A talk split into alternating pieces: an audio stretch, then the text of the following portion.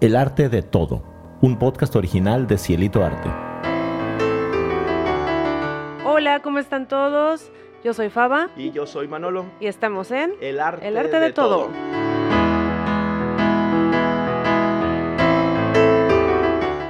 ¿Qué tal? ¿Cómo estás?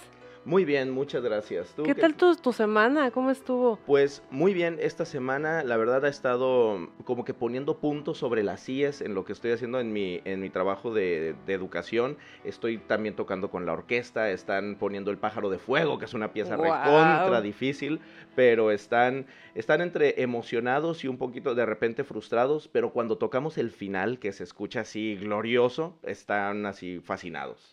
Qué maravilla. Para los que no sepan, Manolo es este trabaja como maestro de música en una escuela internacional acá en Hanoi, Vietnam, y también es el director principal de la orquesta. Entonces, yo me imagino que, o sea, debe ser tremendamente interesante tu trabajo como educador, pero no sé si yo podría hacerlo, no es difícil. Pues mm, digamos que yo creo que lo que es necesaria es la vocación. O sea, si tienes esa vocación de, de, de- servicio, el amor de verdad por el arte musical y sobre todo un, yo siempre digo, un profundo respeto y amor por la por las diferentes etapas del ser humano, o sea, la niñez, la juventud, los adultos, o sea, que de verdad entiendas todo eso, creo que es así como que el primer paso para, pues para, para eso, para poder dar clases. No, pues de verdad, qué padre y gracias eh, a ti y a todos los educadores musicales que hacen esta maravillosa labor. A mí me encantaría saber más de esto a ti. Ah, no, bueno, pues sí. tú lo vives, pero Sí, yo- desde yo- otros ojos. Sí, desde otros ojos es muy importante, porque luego siempre la labor de un maestro como que es muy solitaria, porque uno está en su salón y pues tú haces tus cosas y todo esto, pero no hay pues no hay otros ojos de otros maestros que te ven. De repente, pues sí, no va alguien, observa tu clase, pero, pero siempre es, es, muy, es muy lindo tener otra perspectiva. Pues hoy tenemos una invitada muy especial que se dedica a esta maravillosa profesión y que de verdad me da mucho gusto tener aquí. Bienvenida, Melu Farías. Hola, ¿qué tal? Estoy muy contenta por la invitación y el espacio y sobre todo también de verles, de encontrarnos nuevamente a través de las redes y muchas gracias por la invitación. Ay, gracias por estar aquí. Cuéntanos, Melu, ¿tú qué haces? ¿A qué te dedicas? Bueno, pues yo estoy aquí en la ciudad de Mérida, Yucatán, en México, donde está Chichen Itza, esta maravilla del mundo, eh, y pues me dedico también a la docencia. Realmente mi interés por la música comenzó cuando era pequeña, mi papá tocaba eh, la guitarra y la verdad así fue como se despertó el interés. Le, entré, ahora sí que por completo la música, mis hermanos también tocan, pero no se dedicaron profesionalmente a la música y en algún momento en las experiencias aprendiendo a tocar música, eh, al- algunas veces viví unas experiencias no muy gratas aprendiendo a tocar el violonchelo, lo cual marcó mucho mi vida y también de alguna manera fue el impulso para buscar otras formas de enseñar música y así fue como eh, pues estudié educación musical en Jalapa, Veracruz y una cosa te va llevando a la otra. Soy mamá de un niño de 10 años que, quien es eh, autista, en el espectro autista, y también eh, como entrar a todo este mundo de, la neurodiversidad y también en la experiencia como docente pues, me llevó a formarme eh, pues con, en una educación musical con perspectiva en, en ne- neurodivergencia y pues eso es ahorita lo que me dedico. También dirijo una orquesta, una orquesta familiar donde hay papás y mamás, niños y adolescentes tocando y pues bueno, me encanta compartir estas pasiones con más personas y también conocer a otros docentes para pues compartir nuestras experiencias. Oye, qué maravilla. Ahorita que nos comentas que tu acercamiento fue muy pequeña, ¿a qué edad más o menos empezaste tú a tomar un instrumento? ¿Cómo te llamó la atención? ¿Cuál fue el primer instrumento? Pues eh, recuerdo mucho a, a mi papá tocando la guitarra y, y luego él me decía, ven, eh, tú puedes intentarlo, ¿no? Y como fue en ese ambiente de casa, como algo mm, pues natural que se dio de, ay, hasta cuando toqué la primera tecla pensé que ya había echado a perder el teclado y mi papá de, no, no, no, ven, mira. Y me acuerdo que él fue como que el primero que me presentó, por así decir, una, una metodología para enseñar música, porque agarró de estos stickers y me dijo, aquí ponle un dedo, aquí ponle otro, eso se llama acorde, y así como que empezó todo. Fue algo muy lindo también. Tenía como ocho años, yo, yo calculo. Entonces fue tu papá, o sea, con, con el que empezaste. ¿Él qué, qué instrumento tocaba, dijiste, perdón? Pues mi papá, eh, multiinstrumentista, o sea, de repente agarra el bajo, toca el bajo, es su instrumento eh, principal, pero de repente agarra la guitarra, hace requintos, hace voces, eh, agarra el, cello y empieza a, tocar y yo digo, ok, eso es una escala, ¿cómo lo hizo sin saber, eh, digamos, aspectos técnicos? Y es, y es en mi papá también en que me ha inspirado mucho observando, de decir, qué capaz, ¿no? Y, de repente no está inmersos algunos conceptos eh, teóricos, sino más en la práctica y sobre todo en este acto social de tocar y compartir la música con otras personas. Sí, es que eso es muy, muy padre, ¿no? O sea, tener ese, ese aspecto social, o sea, que de verdad puedas convivir y utilizar la música también para esa, esa convivencia. Y hoy hablando de comida, no es que a mí me guste el chisme, pero tú dijiste que tenías un, tuviste una experiencia eh, no muy agradable, pero creo que dijiste con el chelo. ¿Qué fue lo que pasó? Espera, primero, ¿cuál es tu instrumento principal? Sí, porque yo ya me perdí. Eh, pues bueno, yo soy chelista, sin embargo, en la Facultad de Música, cuando estudias educación musical, pues te ofrecen las experiencias eh, para acercarte a diferentes instrumentos, uno armónico, yo escogí la guitarra, melódico, este, la, experiencia vocal en un coro y también experiencias de dirigir ensambles, tocar en los ensambles. Entonces ahí de alguna manera te vas acercando a más instrumentos, pero el instrumento que después del el acercamiento que me, dio mi papá con la música, yo me interesé muchísimo en el violonchelo. Y la, verdad, a veces me da un poco de pena decir que no lo conocía en persona, solo lo, mi oído lo reconoció de las piezas que, por ejemplo, alguna de, de Beatles que tenía ahí cuerdas, yo lo escuché y entre era, que el instrumento que te llamaba. Era el instrumento, o sea, yo pienso que siempre hay uno como que te atrae más con tu personalidad y era el chelo. Oye, ¿y eso ya en tu adolescencia o, cuándo? Después del acercamiento con tu papá. De los 8 hasta los 14 años, yo iba a, órgano. que decía yo, oh, suena un poco extraño porque era órgano así como de los 70 y yo como que no sé, eh, sí me gustaba, pero no era lo que estaba buscando. Paso por la puerta, escucho el chelo y dije, es eso, es eso, ¿qué es? Abro la puerta y lo veo y de ahí ya nunca más quise soltarlo, ¿no? Oye, qué maravilla, o sea, es que, es que sí es precisamente, o sea, el instrumento el que te llama, el que, el que te va a gustar. A mí siempre me preguntan, ¿cuál es el mejor, el, no, me preguntan cuál es el instrumento más difícil para tocar. Yo les digo, mira, eso nunca, creo que no hay un instrumento más difícil para tocar. Por ejemplo, para mí, yo, o sea, eh, yo eh, para tocar flautas y clarinetes, para mí ese se me dificulta porque no, no, como que no hago mucho clic con esos. Por ejemplo, instrumentos de cuerda, hago mejor clic, pero lo mío es el, el piano. Pero hay gente que luego me dice, no, es que el oboe para mí es más difícil y resulta que los timbales a esa misma persona se le dificultan, que nomás es pegarle a los tambores, ¿no? Pero, pero pues es el clic que cada quien tiene con su instrumento. Claro, y de verdad me suena muy interesante y lindo que haya sido así tu acercamiento, porque normalmente pues dirías, ah, lo vieron físicamente, les llamó la atención en algún programa, en caricatura, lo que sea, pero tú siendo una adolescente y escuchándolo y decir, es eso lo que quiero, sin verlo, es, de verdad muy lindo. Sí, definitivamente. Ahorita se está poniendo de, de moda el chelo gracias a, a la a Merlina. Gracias a, este, el, el chelo de verdad em, está agarrando mucho auge. Tuve alumnos que que tuvieron, que tenemos en la escuela un programa en donde tocan violín o violonchelo, pero solo tenemos cuatro violonchelos. Y nunca fue problema. Siempre era así como de que, ¿quiénes quieren tocar violonchelo? Ah, pues tú, tú, tú, tú y tú.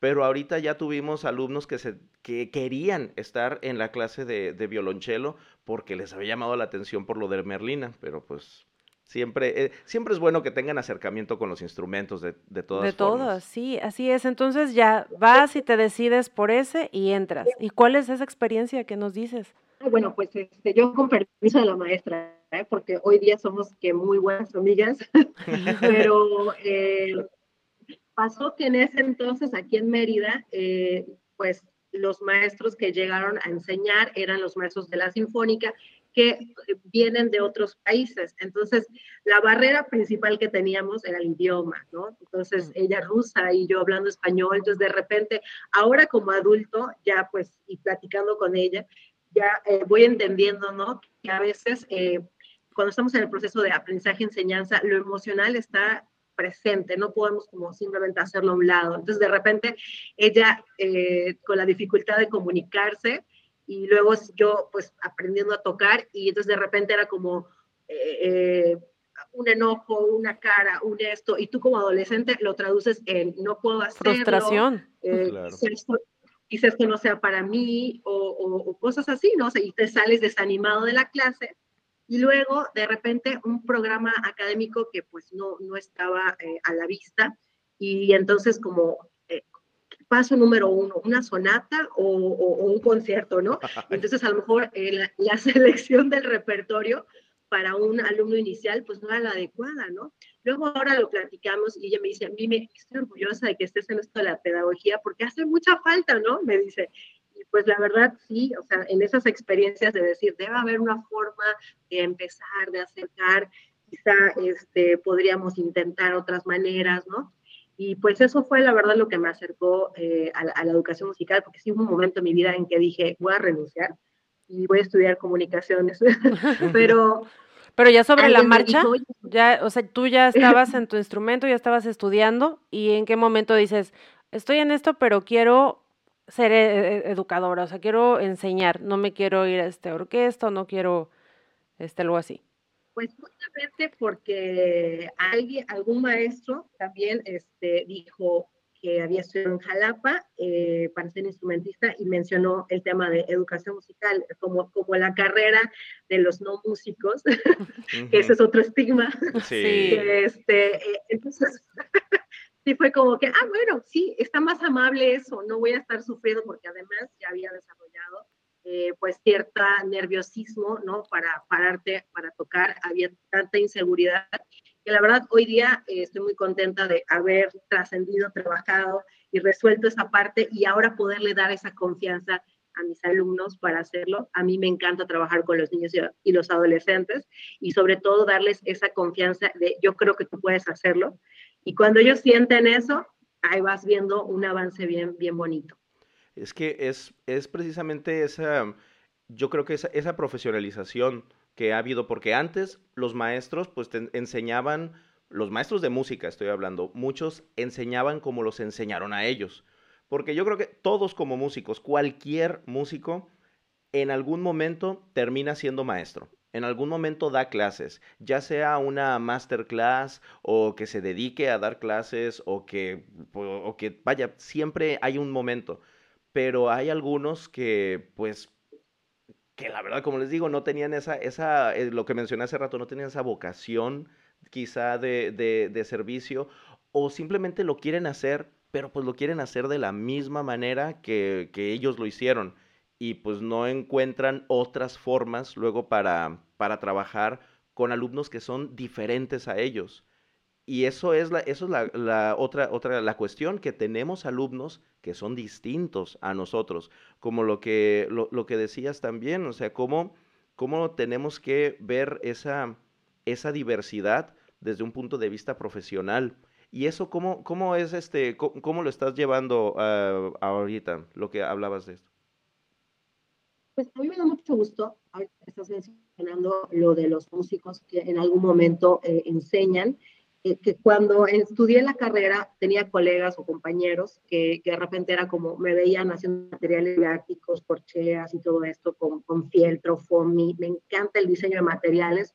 Y entonces era como, ajá, manualidades, tijeritas, de verdad había un cierto comentario así, hacia el trabajo. Hoy día estos compañeros músicos son esos, son los primeros que es, oye, estoy enseñando en una primaria, estoy enseñando en una secundaria, ¿cómo lo podría hacer? A ver, dame tips. Y entonces es como esa parte bien bonita que digo, qué chévere que ahorita está habiendo una expansión también en la mente eh, de las personas, tanto de los músicos, de los pedagogos, de, las, de los directivos de los colegios y de los conservatorios, para entonces ver que no estamos eh, hablando pues eh, en mundos diferentes, sino que podemos cada quien en lo que le corresponde hacer cosas en conjunto. Y me da mucho gusto ver que entonces hay ese acercamiento de decir, ok, soy ejecutante, voy a dar clases y, quiero tener también recursos, estrategias, una guía sobre cómo enseñar lo que yo sé hacer, que es tocar un instrumento o un contenido musical, teórico, armonía, contrapunto. Entonces, eso es algo como un boom que estoy viendo yo ahorita, lo que te puedo compartir desde, desde aquí, desde mi trinchera al sur de México.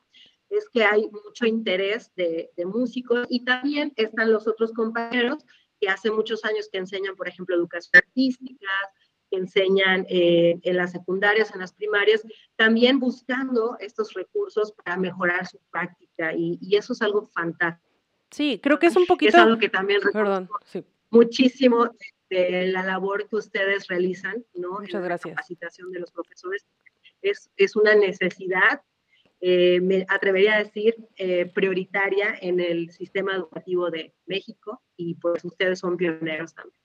Muchas gracias, de verdad. Muchas gracias. Esto nos ayuda a seguir creciendo y avanzando. Y es un poquito como lo que platicábamos fuera del aire, ¿no? Me suena así. Ahorita viene este parteaguas de las redes. Yo me acuerdo que Manolo empezó a dar clases en línea desde cinco años antes, yo creo, de la pandemia. Empezamos desde México. Él tenía alumnos en, Centroamérica, tenía en Cancún y la gente estaba muy renuente. Era así como que no, pero la necesidad en ese momento de querer ampliar eh, sus horizontes, ver otras cosas, los llevó a aceptar. Era en Skype en ese tiempo, en la clase, era como que no teníamos mucha idea y nadie tenía fe decíamos, vamos a hacer un curso este, en línea para que pueda ser accesible a todo mundo y no, no se animaban. Llega la pandemia y pues obviamente se vuelve un boom, que creo que ahí también influye mucho lo que decías de los maestros, de cómo han ido cambiando ciertas eh, cosas que tenemos todos, ¿no? Estigmas ahí y demás. ¿Por qué? Porque tenemos una apertura podemos ver que lo están haciendo en otras partes del mundo, que, que, hay diferentes formas de enseñar, que podemos complementarnos, que podemos aprender de todos, que siempre todo va en pro, al menos en Cielito Arte, de la educación. O sea, de verdad, ¿cómo podemos llegar a ese punto de que esté ahí accesible?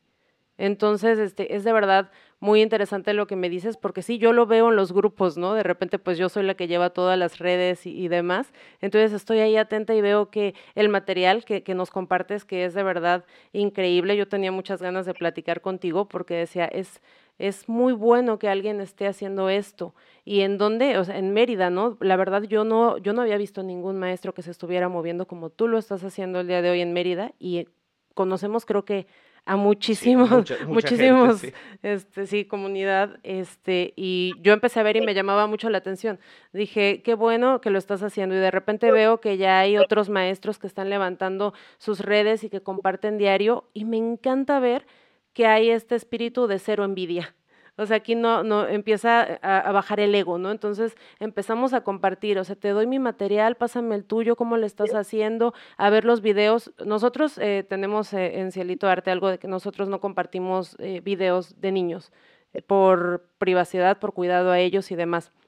Si no, imagínate, ¿no? Ya lo que podríamos mostrar de las clases, ¿no? Pero es como que por ese lado que no lo hacemos, pero intentamos mostrarles a los maestros otra forma desde no mostrar a los niños, pero el maestro hace ahí circo, maromba y teatro sí, para trato que... De, trato de que todo el mundo vea, así que, que estar, pues... Es más, hasta de repente invito a alguien, le digo, a ver, ven para, para hacer los ejercicios, pero sí es por la, onda de, de, privacidad también.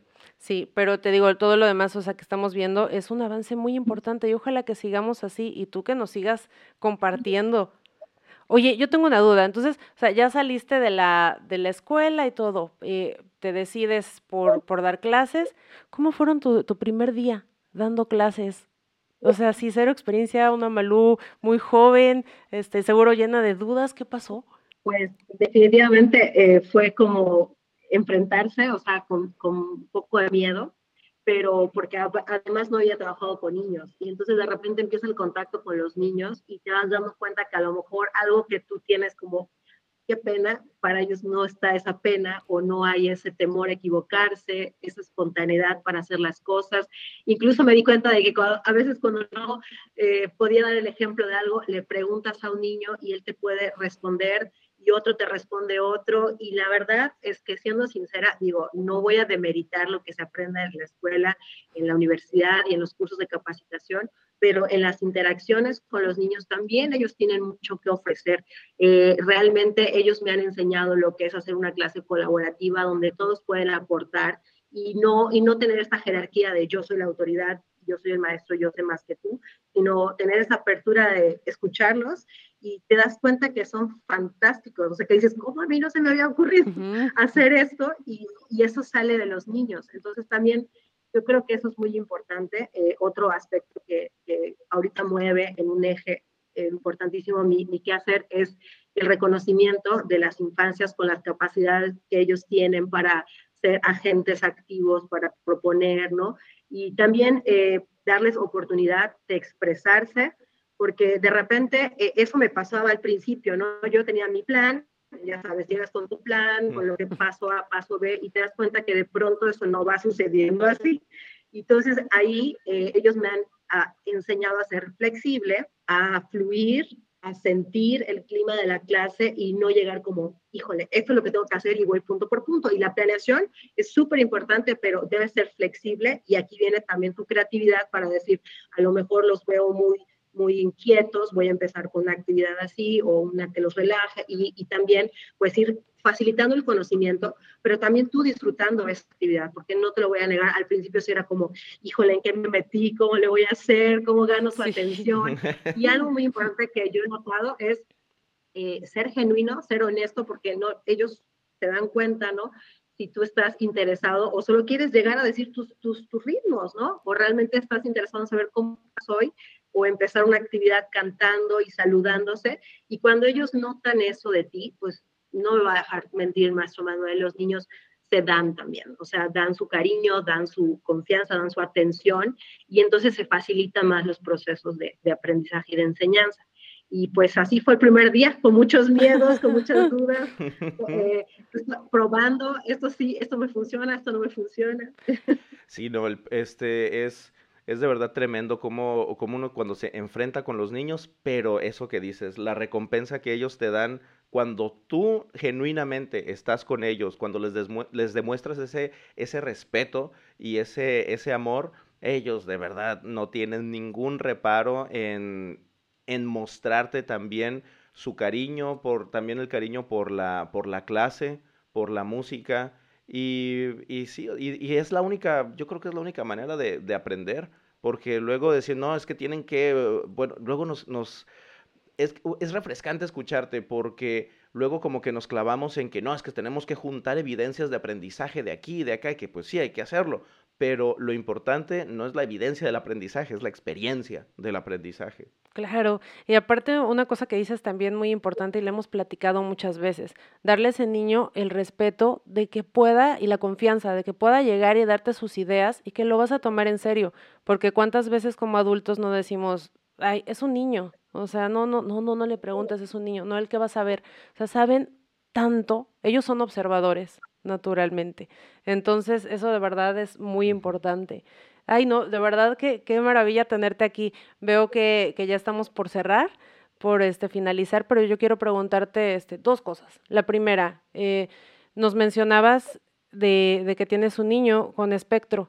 Entonces, esto te ha de llevar por el camino de, de mostrar diferentes aprendizajes, de ver eh, que no todos somos iguales. ¿Cómo te vas por ese camino? en esa experiencia como mamá, o sea, sí tomando algunos indicadores en el, en el desarrollo que pues de repente pueden ser un factor que te están avisando de, este pues posible, diagnóstico, pero él me ha enseñado justamente lo que tú mencionas, a que no hay un solo camino para hacer algo y de repente yo como que vamos a hacer esto y él te da otra opción y es decir, oye, tiene razón, o sea, porque sí llegó un punto en que era, me va tan bien con mis clases, eh, me estiman mis alumnos, saludos a las maestras de inglés y de, y de grupo que, que de repente era, oh, ya viene la, la, de artes, que es la favorita, decía, me va muy bien con mis alumnos y, y, en casa algo pasa que pasa mi hijo, ¿no? Me voy a dar el tiempo de, de acercarme, conocer cuando tengo, tenemos este diagnóstico, realmente es un alivio, el, saber y conocer la condición y entonces entender y aceptarlo como es y darle también eh, la oportunidad de ser quien es. Y eso, la verdad, también me ha permitido eh, en, el, en el aula, pues justamente eso, ¿no? Que a lo mejor hay, va a haber un chico en el, en el círculo que necesita moverse y no vas a, hacer estate quieto, siéntate, no te muevas. A lo mejor solamente necesita una Play Doh y está, y está con todos, ¿no? Entonces, la verdad es que también en ese sentido, creo que necesitamos estar siempre abiertos a, que, a, romper el estigma de que está el niño problemático o el niño diferente, y sino ver las cualidades y con lo que ellos cuentan para aportar también y lo valioso que son. Si nosotros empezamos a ver esa parte bella de ellos y, reconocer eso, pues realmente todos vamos a estar mejor, ¿no? A veces tendemos a, a estar señalando la diferencia y no ver ese plus que también tienen en su forma de ser y creo que eso necesitamos tanto como docentes como padres reflexionar, ¿no? sobre la neurodiversidad y que pues bueno, los estudiosos ya lo dicen, el cerebro es como una huella digital, no hay dos iguales y aprender que a pesar de que somos diferentes, tenemos derecho de estar en el mismo espacio y de compartir y crecer juntos. Así es, de verdad, gracias por acompañarnos y dime, la segunda que te quería preguntar, ¿cuál es el arte de lo que haces? ¿En qué le ves el arte a lo que tú estás haciendo hoy? Justamente eso, esa esa creatividad para primero observar a tu alumno, sentirlo también, esta parte de conectar con la emoción y, identificar esa necesidad y ¡pum! de todo ese abanico de posibilidades, encontrar el recurso, la estrategia, la dinámica que es la, la, adecuada para ese niño y esa niña, porque estoy segura que si tú encuentras la estrategia para ese niño y esa niña, vas a marcar su vida de una manera positiva y te van a recordar siempre y además los vas a ayudar a, sacar lo mejor de ellos y a pues darse cuenta de lo capaces que son para hacer música, para integrarse en una orquesta, para ser amigos, para aportar al grupo y justo como decías que quiero rescatar, la idea más importante para mí de esta charla es eso de, de dejar de un lado la envidia o decir yo soy mejor o tú eres mejor y simplemente decir qué padre lo que tú haces y esto los niños lo, lo llevan en el aula cuando podemos decir me gustó cómo tocaste el violín, me gustó eh, lo, que, lo que tú acabas de hacer y me inspiras para ser mejor y que como docentes aprendamos de los niños esas interacciones como profesionales es lo más bonito. Y antes, no lo voy a negar, aquí mi ciudad era como, ay, ya copiaron mi actividad. Ahora es tomen la actividad y más maestros tengan la actividad, porque además no es mía, es una construcción de todas las interacciones de, los tiempos, los estudios y pues a, seguir compartiendo para mejorar nuestra sociedad. La verdad, yo sí le apuesto mucho a la educación, a la educación musical de calidad y sí a formarse, ¿eh? porque también es una responsabilidad muy grande. No hay que estar frente a grupos si no estamos decididos a hacer algo mejor con nuestro desempeño y aprender. Y a seguir creciendo, claro, y aprendiendo. Eso es muy importante. el, de verdad, eh, tener el compromiso también para prepararse y no quedarse solamente con lo que uno, con lo que tienes, con el talento que uno, que uno puede tener y ya, dejarlo solamente en eso, sino de verdad cultivarlo y llevarlo más, más adelante por los alumnos. Y eso que mencionas de verdad de, de compartir también se me hace algo que, que tenemos que seguir haciendo, porque antes era el que no es que yo tengo la partitura fulanita, yo la tengo y nadie más la tiene y no se compartían esas cosas porque era como que el tesoro, pero ahora de, pero el tesoro lo tenemos que ver como el que están haciendo actividades inspiradas en lo que en lo que tú hiciste, actividades que que van a, que, van a ir creciendo y además eso nos, eh, creo que empuja a cada quien a seguir buscando cosas nuevas, a buscar cosas diferentes. A mí me ayuda muchísimo Faba con, con los diseños de los ejercicios porque me, me, me, dice las cosas que le gustaría ver o que le gustaría experimentar o haber experimentado en una clase de música y eso me ayuda a mí a poder diseñar actividades diferentes para los alumnos. Pues de verdad, muchas gracias por esta plática, Malú. Eh, por favor, dinos tus redes sociales para poder seguirte y ver todo lo maravilloso que tienes por compartirnos. Muchas gracias. Me pueden encontrar como Malú Farías en, Facebook, en Instagram también, y mi página es www.malufarías.com. Y pues son bienvenidos a Mérida ustedes y toda la audiencia que esté escuchándonos. Esta es su casa y vamos a estar contentos de recibirlos también en Mérida y pues en México. Muchas, muchas gracias. Pues el próximo verano nos vemos por allá. muchas gracias, maestra. Que tengas una excelente noche por allá. Saludos, bye. Hasta, el próximo miércoles. Hasta el bye. próximo. Adiós. Porque en todo siempre se encuentra arte. Recuérdenlo.